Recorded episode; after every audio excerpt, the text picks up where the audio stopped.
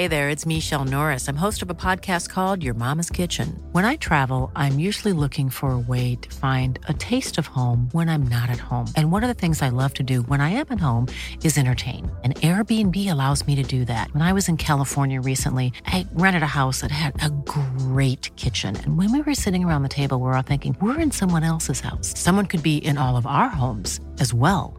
If you have a home, but you're not always at home, you have an Airbnb. Your home might be worth more than you think. Find out how much at airbnb.com/slash host. Savez-vous ce qu'ont de particulier les cloches d'Aussonville dans le Lunévillois? Bonjour, je suis Jean-Marie Russe. Voici le Savez-vous, un podcast de l'Est républicain.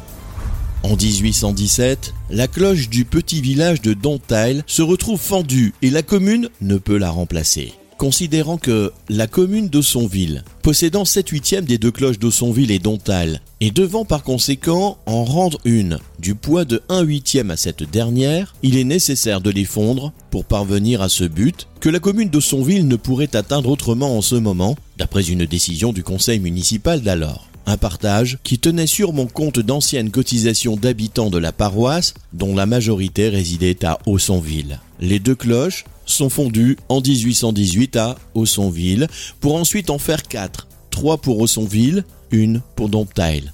200 ans plus tard, en 2018, la cloche de Domptail existait toujours et, en plus des noms du parrain et de la marraine, s'y trouvait un message pour le moins explicite. J'appartiens à la commune de Dontail. Les trois cloches d'Aussonville, elles, vécurent jusqu'en 1874 et un accident qui s'est produit sur l'une d'elles. Elles ont alors été toutes trois changées pour de nouveaux timbres. Abonnez-vous à ce podcast et écoutez Le Savez-vous sur toutes les plateformes ou sur notre site internet.